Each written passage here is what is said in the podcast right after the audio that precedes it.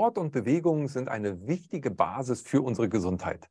Und dieses Thema ist uns so wichtig, dass wir da mal den Fokus drauf lenken wollen innerhalb dieses Kongresses. Ich begrüße dich ganz recht herzlich beim Gesundheitsimpulskongress Natürlich gesund leben. Und wie sollte es anders sein? Bewegung ist ein ganz wesentliches Element. Und ich freue mich, Andreas Binninger begrüßen zu dürfen zu diesem Thema. Lieber Andreas, schön, dass du dir die Zeit nimmst für das Gespräch. Ja, hallo Kai, vielen Dank. Es freut mich sehr, mit meinen Anliegen hier bei euch zu Gast zu sein und ein bisschen über mich zu erzählen und das, was mich antreibt und welche Erfahrungen ich im Bereich Sport schon seit vielen Jahren mache. Ja, das ist total super. Und du bist Apotheker von Beruf, du bist äh, aber natürlich auch Sportler, deshalb natürlich auch mit diesem Fachwissen hier.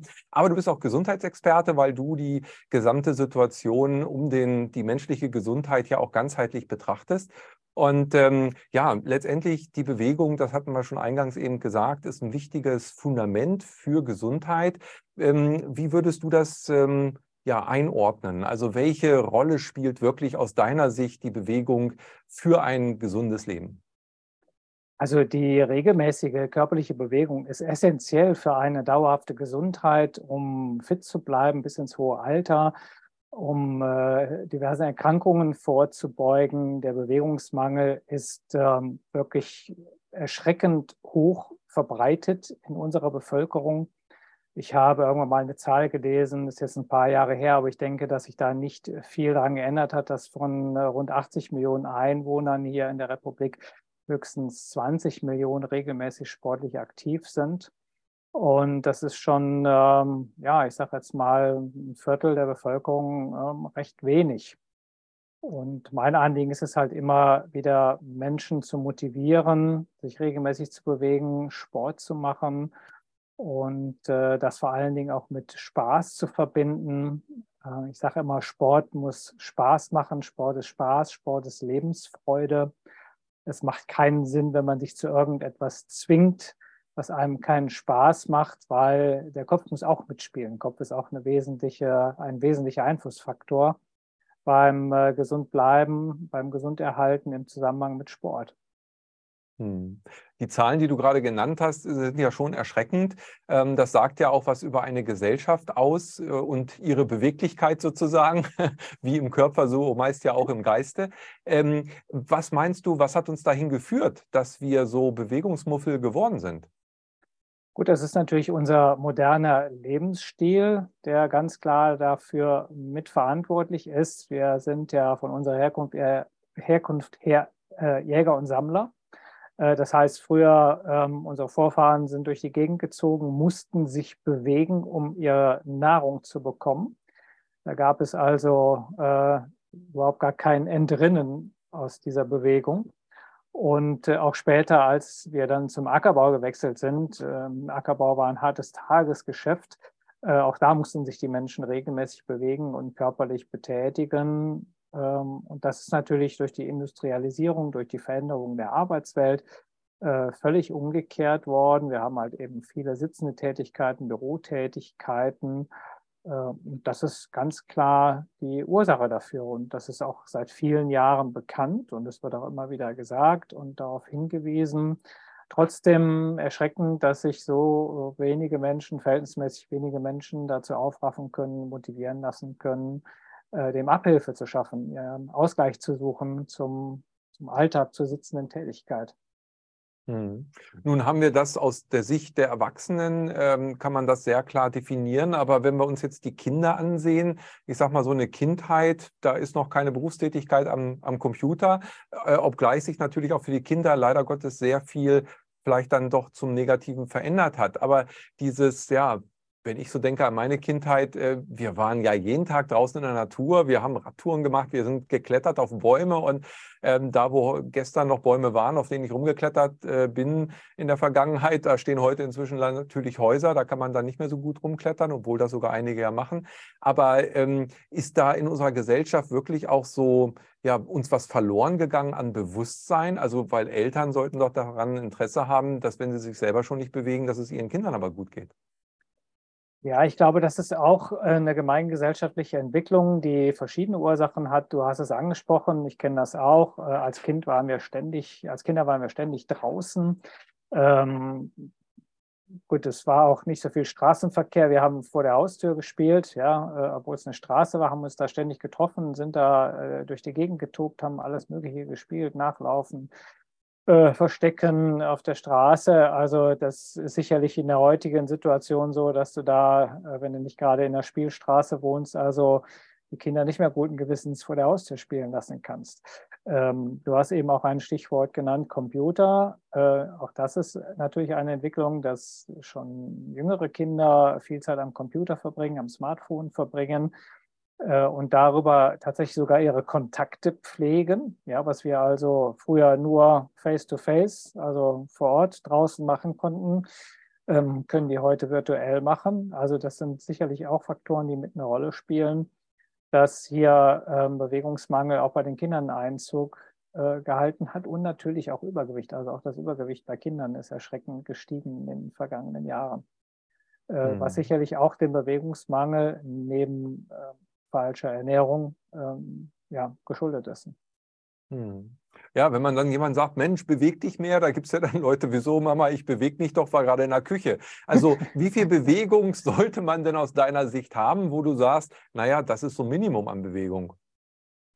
Ja, also ich sage jetzt mal, äh, meine Empfehlung ist immer, so wenigstens dreimal pro Woche sollte man mal den Puls nach oben treiben für eine Stunde.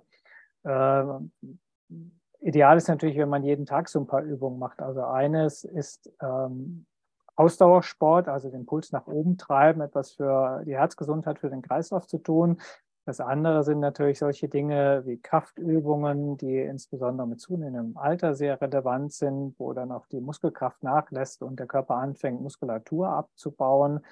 Äh, und da kann man tatsächlich jeden Tag in wenige Minuten was für sich tun. Also es reichen 10 Minuten, 15 Minuten jeden Tag, ob das jetzt Yoga-Übungen sind, ob das äh, einfache, leichte Kraftübungen sind. Das können ganz banale Liegestütze sein, ja, also eine ganz alt hergebrachte Übung, die äh, wirklich ganz viel für den Körper bewegen kann, wenn man es einfach regelmäßig macht und dran bleibt.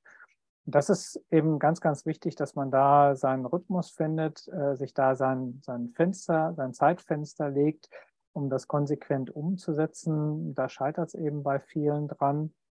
Ähm, aber es muss dann halt auch Spaß machen. Also das Bewusstsein muss da sein. Ne? Was ich eben eingangs sagte, man muss also wirklich was für sich finden, was einem dann auch wirklich liegt. Ähm, ich finde das immer, wenn ich laufen gehe, manchmal erschreckend, wenn mir Läufer entgegenkommen und wirklich ein, ein saures Gesicht machen, wo ich sage, oh Gott, und jemand hat dir gesagt, Laufen ist gesund, aber Spaß hast du nicht dabei, gefallen tut es dir nicht. Äh, lass es, weil es, es bringt deinem Kopf nichts, ne? weil es soll ja auch frei machen, es soll ja auch Stress abbauen, Alltagsstress abbauen, Sorgen abbauen. Das ist einer der großen Vorzüge äh, von Sport, dass man hier einfach wirklich ähm, ja, Energien freisetzen kann, die sich angestaut haben, also negative Energien.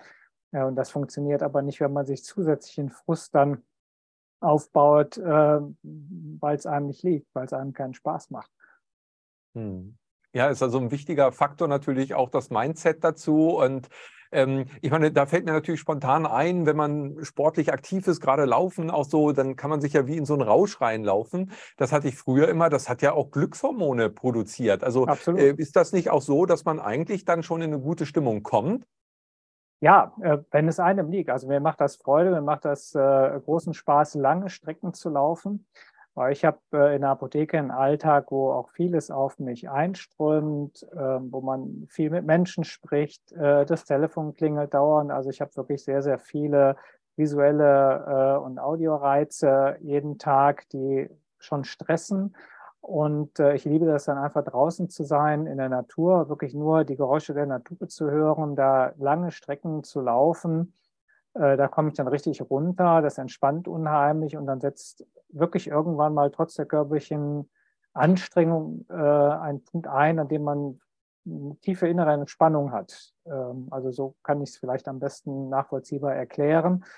Und äh, wenn man dann wirklich sehr lange Strecken läuft, jenseits von 30 Kilometer, dann, ähm, ja, dann schüttet der Körper ja so Endorphine aus, die also bei diesen extremen Leistungen ja, den, den Körper auch schützen, vor Schmerz schützen, ihn unterstützen bei der Leistung. Und die haben natürlich den Nebeneffekt, dass sie wirklich so eine Art Glücksgefühl auslösen und diese tiefen Entspannungen noch fördern. Das mhm. kann man so am besten erklären. Man muss es einfach erlebt haben. Aber mhm. nochmal, äh, ich will mich da nicht dauernd wiederholen, es muss einem liegen, es muss einem Spaß machen. Also ich würde niemandem empfehlen, solche langen Strecken zu versuchen, wenn er nicht irgendwie was Positives dabei empfindet. Äh, die Bilder der Natur genießen, das ist das, was einen dann auch ähm, aufrechterhält, begeistert. Ne? Also das, ich, ich könnte mir das zum Beispiel nicht vorstellen auf dem Laufband zu Hause. Es gibt Menschen, die können das, die machen das. Äh, aber ich muss raus. Also wenn ich mir vorstelle, 30 Kilometer auf dem Laufband zu laufen, dann würde ich äh, salopp gesagt irre werden. ich brauche die ja. frische Luft, die Vögel, äh, den Wald, die Wiesen, einfach die Natur zu sehen. Ja, ja, super. Und ich glaube, das ist natürlich auch etwas, was wieder auf den Körper natürlich nochmal wirkt. Das weiß man ja auch seit Waldbaden sozusagen, ja. ähm, äh, begeistert von vielen durchgeführt wird. Also das heißt, alles, was wir in der Umgebung dann, wo saubere Luft ist, natürlich auch vorausgesetzt, aber auch die Einflüsse der Natur, alleine auch das Grün, das, was die Augen aufnehmen, äh, das wirkt ja positiv eben auf den äh, gesamten Organismus sich dann ja. auch aus. Ne? Das Absolut. sind ja wichtige Punkte. Ja. ja. Jetzt haben wir von Bewegung gesprochen, von Sport. Du sagst 30 Kilometer laufen, das ist für mich schon Hochleistungssport, sage ich ja. jetzt mal so. Äh, wo würdest du denn jetzt hier die Grenze ziehen? Also Bewegung ist ja, sagen wir mal, in die Küche gehen oder das Nötige machen, um irgendwie ins Auto sich zu setzen. Wo fängt bei dir denn jetzt Sport an? Wo würdest du sagen, so das ist jetzt Sport? Machst du das fest am Puls? Machst du das fest an der Zeit, wo man sich bewegt? Oder dass es eine Sportart ist, die sozusagen zertifiziert ist? Wie würdest du das definieren? Du möchtest diesen Beitrag in voller Länge erleben? Dann melde dich jetzt kostenlos an zum Online-Gesundheitsimpulskongress 2023. Dich erwarten neben diesem Beitrag über 30 weitere spannende Interviews zum Thema Natürlich, gesund, leben. Der Online-Kongress findet statt vom 15. bis 22. April 2023. Du hast natürlich auch die Möglichkeit, nach diesem Zeitraum dir das Kongresspaket zu sichern und damit immer Zugriff zu haben auf alle spannenden und wertvollen Inhalte. Durch den Erwerb des Kongresspaketes unterstützt du auch automatisch unsere Arbeit, was uns natürlich auch riesig freuen würde.